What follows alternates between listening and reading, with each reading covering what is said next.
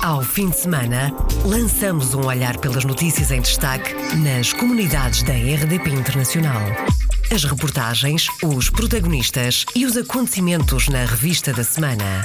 Edição de Virgílio Luís Silva. Em destaque neste programa, as cerimónias do Dia de Portugal, que foi comemorado em todas as comunidades portuguesas espalhadas pelo mundo. O jornal português na Alemanha, Portugal Post, está de parabéns.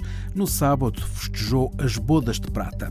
Augusto Amador foi reeleito vereador em Newark, nos Estados Unidos. O português que nasceu na Mortosa venceu na terça-feira por 100 votos, na segunda volta das eleições, o luso-americano Anthony Campos. Bem-vindo à Revista da Semana. Revista da Semana. Iniciamos esta revista da semana com as cerimónias do Dia de Portugal, que foi comemorado em todas as comunidades portuguesas espalhadas pelo mundo. As cerimónias oficiais do 10 de junho, em que participaram o Presidente da República e o Primeiro-Ministro, terminaram na segunda-feira nos Estados Unidos da América, em Boston e Providence, onde vivem milhares de imigrantes e lusodescendentes. Marcelo Rebelo de Sousa e António Costa chegaram ao fim do dia 10, domingo, aos Estados Unidos, vindos de Ponta Delgada, onde arrancaram as celebrações do Dia de Portugal de Camões e das comunidades portuguesas. No domingo, dia 10, em Ponta Delgada, no seu discurso do Dia de Portugal, o Presidente da República encontrou nas palavras do hino nacional a forma de elevar Portugal e os portugueses. Nestes Açores, justamente diferentes e autónomos, que unem terra e céu, nos comprometemos, uma vez mais, a acreditarmos no que fomos, a acreditarmos nos milhões que somos, sem distinção de qualquer espécie, a acreditarmos no que seremos. Heróis do mar, nobre povo, nação valente e imortal, porque dando, recebendo, incluindo, sempre e para sempre unindo culturas e civilizações. Hoje, ainda mais do que ontem. Amanhã, ainda mais do que hoje.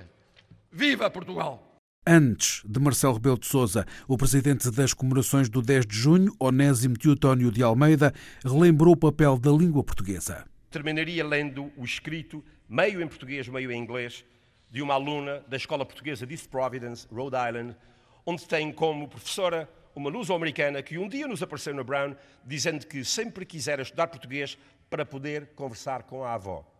Hoje, ela fala e escreve fluentemente a nossa língua, além de a lecionar. Do precioso escrito dessa sua aluna, a Camila Watts, citarei apenas a frase: My avós house is a beautiful haven. A casa dos meus avós é o meu lindo aconchego. Essa casa é, afinal, uma das milhentas bases portuguesas espalhadas pela América. Muitos destes jovens querem reatar a sua ligação com Portugal. O caso mais recente na minha experiência pessoal foi o de um sobrinho meu, nado nos Estados Unidos, que precisamente quando eu escrevia este texto, felicíssimo, me comunicou ter obtido a cidadania portuguesa para si e para a sua filha. As palavras do presidente das comemorações do Dia de Portugal deste ano em Ponta Delgada.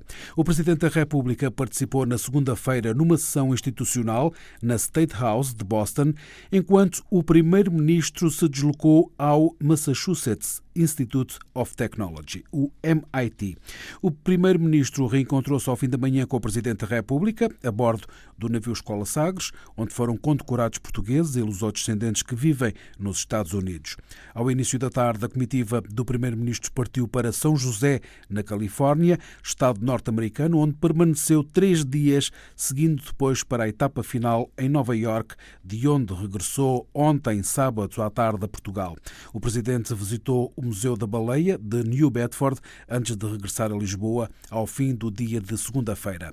Em Providence, nos Estados Unidos, o presidente do Governo Regional dos Açores, Vasco Cordeiro, fez um balanço muito positivo das comemorações do dia 10 de junho. Vasco Cordeiro sublinhou que as comemorações aproximaram a região autónoma das comunidades residentes nos Estados Unidos da América. Balanço muito positivo, uh, por aquilo que significou também de, de aproximar uh, os Açores uh, das comunidades aqui da Nova Inglaterra e mais em concreto de Massachusetts e de Rhode Island, eh, no âmbito das celebrações, das comemorações do Dia de Portugal. Julgo que quer o Sr. Presidente da República, quer o Sr. Primeiro-Ministro das intervenções que têm feito, têm salientado exatamente também esse papel que os Açores desempenham eh, no alargar e no reforçar a nossa presença aqui nos Estados Unidos da América. O presidente do Governo Regional dos Açores, Vasco Cordeiro, que falava aos jornalistas depois de uma cerimónia em Providence, no estado de Rhode Island, no terceiro e último ponto das celebrações do Dia de Portugal. Em tempo da celebração do Dia de Portugal nos Estados Unidos, a jornalista Carmen Ventura foi ao encontro de um açoriano que há 45 anos vive em Fall River, Tibério Tavares, um nordestense, dono do café Europa. Fez a tropa, o mesmo é dizer, se cumpriu o serviço militar. Casou com uma americana, deixou o táxi com que ganhava a vida e deixou também a que era a décima ilha dos Açores, ao Nordeste. Chama-se Tibério Tavares e nasceu em São Pedro Nordestino. Tem 70 anos de idade e está nos Estados Unidos há 45.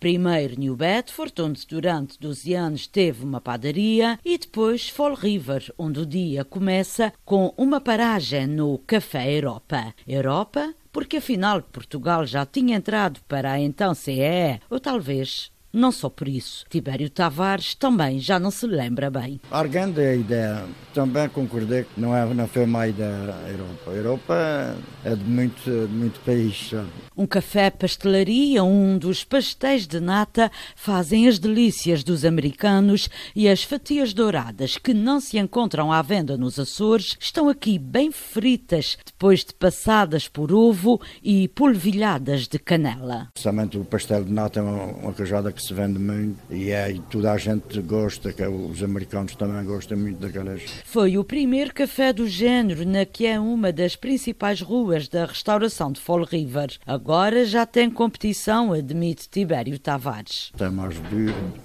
mais uma só. O café pastelaria não encerra o fim de semana, aliás, é ao fim de semana quando há mais clientela. E não acha mal, Tibério Tavares, que este ano o presidente não venha à cidade, até porque diz já esteve várias vezes aqui em Fall River. Mas Tibério Tavares pensava era em Vasco Cordeiro como seu presidente. Explicamos que não, não é este o presidente que falamos, mas sim de Marcelo Rebelo de Sousa, o Presidente da República. Tibério Tavares então sorri. Alguma coisa é que, não, que ele não possa vir. A expectativa reside aqui em Fall River para uma próxima oportunidade. Tibério Tavares tem 70 anos de idade, 45 dos Estados Unidos, onde é empresário da restauração. O jornal português na Alemanha, Portugal Post, está de parabéns. No sábado festejou as Bodas de Prata. Fundado em Dortmund por Mário dos Santos, o Portugal Post é agora liderado por Tiago Paes e tem sede em Berlim. É um marco significativo, é o consolidar de um património que foi construído com um trabalho árduo, sensibilizar a comunidade para temas relevantes e para acompanhar uh, nos projetos que montou. E aproveitamos este ano, por ocasião dos 25 anos, distinguir 25 personalidades que trabalharam em prol da comunidade e das relações Portugal-Alemanha, marcando também o lançamento de uma nova imagem gráfica que foi em propósito assumido pela nova direção. Tiago Paes, diretor do Portugal Post. Nos 25 anos do Portugal Post, o jornal distinguiu 25 personalidades em diversas áreas, com a medalha portugalnesa, uma medalha com história, explica Tiago Paes medalha portugalesa que vai buscar inspiração para o nome uma moeda que voou em Hamburgo na Idade Média e que uh, achámos que por essa nota histórica era uma bela história para contar, mostrar a presença portuguesa além em Portugal uh, desde a Idade Média, uh, neste caso na Alemanha, na cidade de Hamburgo.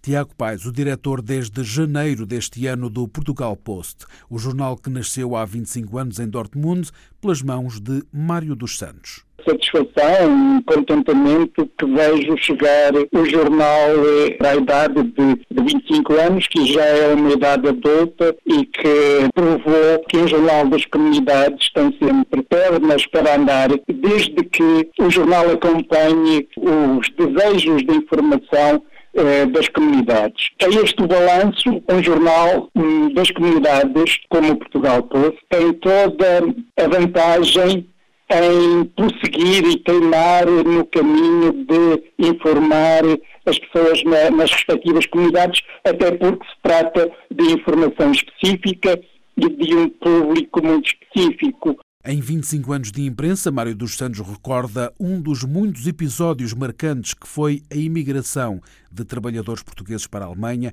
depois da queda do Muro de Berlim depois da reunificação da Alemanha, vieram muitos portugueses trabalhar para a reconstrução. Foi uma invasão, salvo seja, de trabalhadores portugueses para este país, muito aliciados por falsos empreiteiros, por subempreiteiros sem escrúpulos. E eu vivi, fiz muitas reportagens sobre essa situação de muitos portugueses e vivi situações que ainda hoje recordo com muita pena. Declarações à RDP Internacional de Mário dos Santos, fundador do Portugal Post, e de Tiago Paes, o atual diretor do jornal que no sábado da semana passada festejou 25 anos em Berlim, sempre com a missão de informar a comunidade portuguesa na Alemanha. Augusto Amador foi reeleito vereador em Newark, nos Estados Unidos. O português que nasceu na Mortosa venceu na terça-feira por 100 votos na segunda volta das eleições o luso-americano Anthony Campos.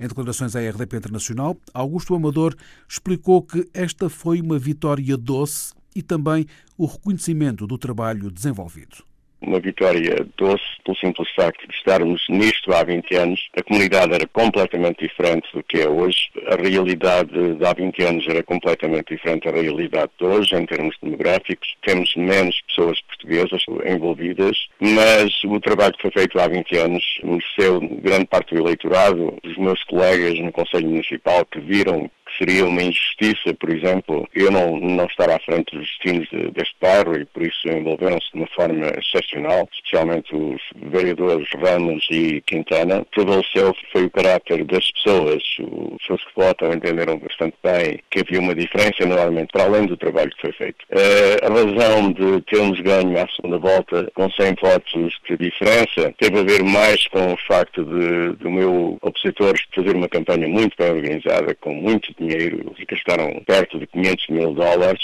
entre as duas eleições. Eh, nós nem 50 mil gastamos e, por isso, os resultados são à vista.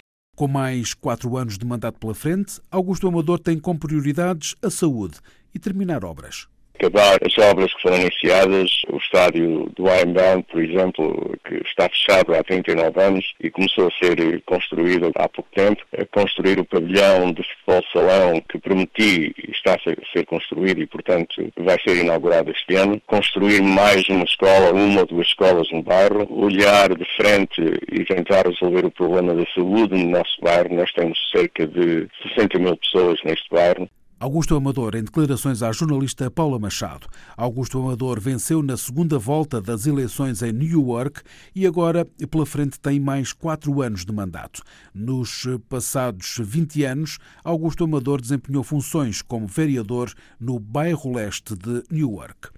Homicídio involuntário foi a sentença para os dois motoristas portugueses envolvidos no acidente de março de 2016, que provocou a morte de 12 imigrantes portugueses que vinham da Suíça para Portugal para passar a Páscoa. A sentença do Tribunal de Moulin, no próprio dia do julgamento, foi acompanhado pela correspondente da RDP em França, Rosário Salgueiro. Penas de prisão para os dois motoristas portugueses. Arménio Martins passará os próximos quatro anos na cadeia. Estava incrédulo quando falou à Antena 1. Só me tinha ideias de desaparecer de, deste mundo. Teve noção do que ia ser dito hoje aqui? Tinha, tinha. Vai lá mesmo ontem como o advogado, que ele é melhor para explicar. Ficou provado que Arménio alterou a carrinha construída para seis lugares, a parafusou com parafusos para madeira, mais seis bancos, juntou-lhe um outro assento solto. Entraram numa carrinha 13 pessoas, onde só cabiam seis. Ricardo, o jovem que conduzia a carrinha onde morreram os 12 imigrantes, viverá os próximos três anos na prisão. Não estava habilitado para transportar passageiros, fez ultrapassagens perigosas em traços contínuos, conduziu em excesso de velocidade. Os advogados da defesa dos dois motoristas vão aceitar a decisão do juiz. Penso que o tribunal teve em conta as circunstâncias, a personalidade deste jovem, talvez também a responsabilidade partilhada entre os dois arguídos, o que eu acho faz sentido.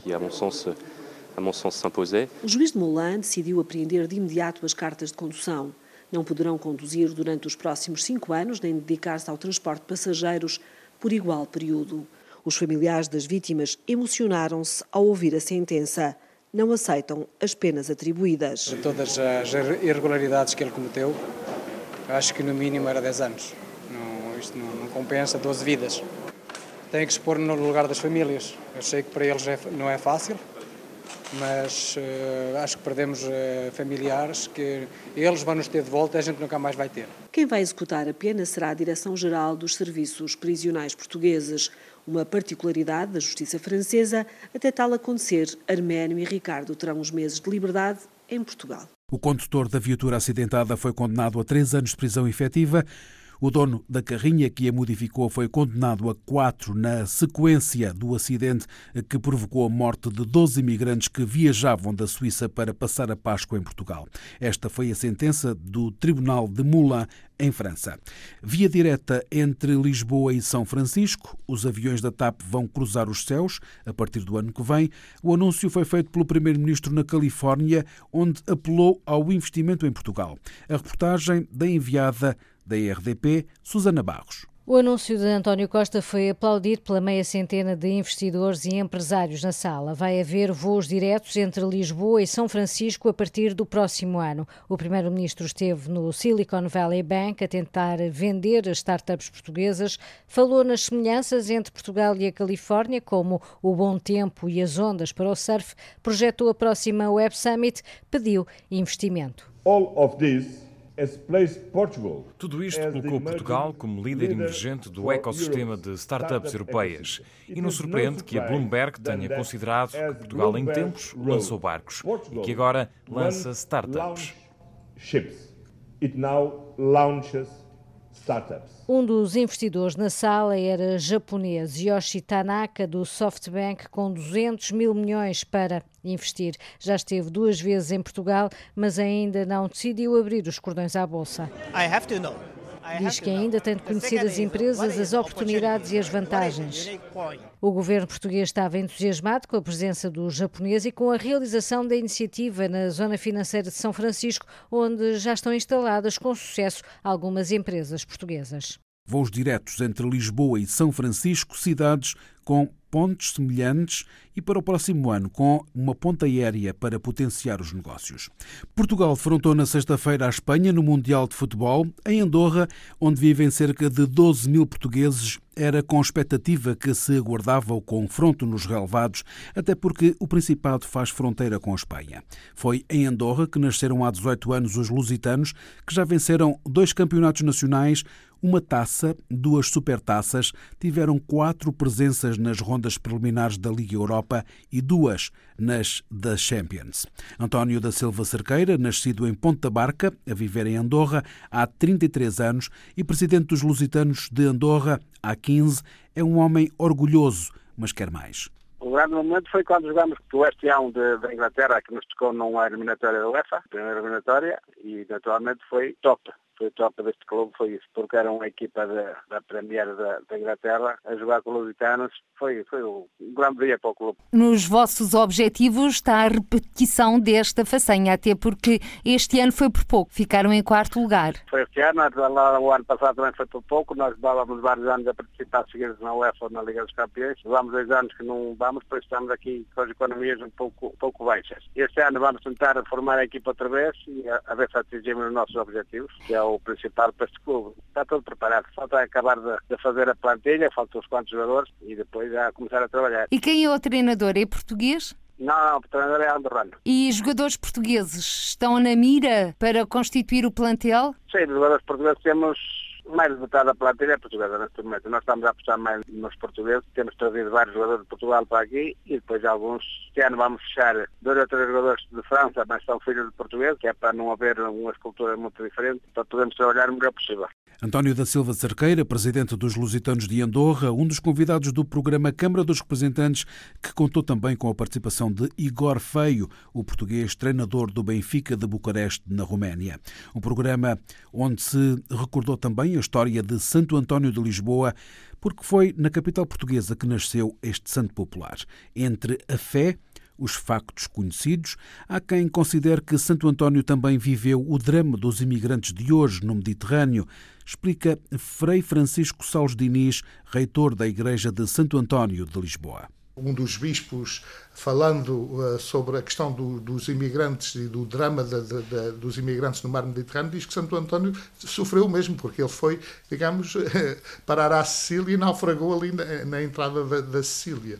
Uh, portanto, ele foi parar à Itália, mas ele foi um pregador itinerante. Uh, um pregador itinerante, portanto, que correu desde portanto, quando esteve no capítulo das esteiras com São Francisco foi para Monte Paulo, depois foi mandado como pregador em várias regiões, e depois foi feito provincial, superior provincial de todo o norte eh, de, de, da Itália, uh, portanto ele esteve em França, no sul de França, ele foi professor em diversas universidades, portanto, porque ele era verdadeiramente um sábio, uh, portanto ele foi itinerante.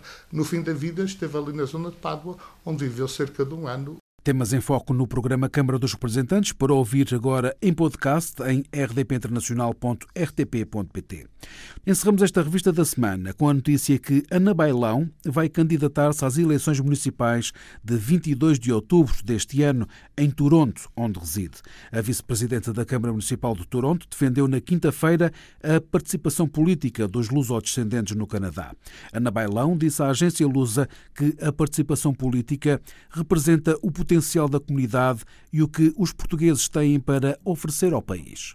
A cidade de Toronto é a quarta maior da cidade Norte da América, é a maior do, do Canadá e, portanto, é uma cidade uh, significativa. Na economia canadiana é a maior cidade, é o engenho económico de toda a economia canadiana e, portanto, ter uma voz representativa, uma voz que também fale português, eu acho que representa o, que, o potencial da nossa comunidade e aquilo que também temos a oferecer a este país.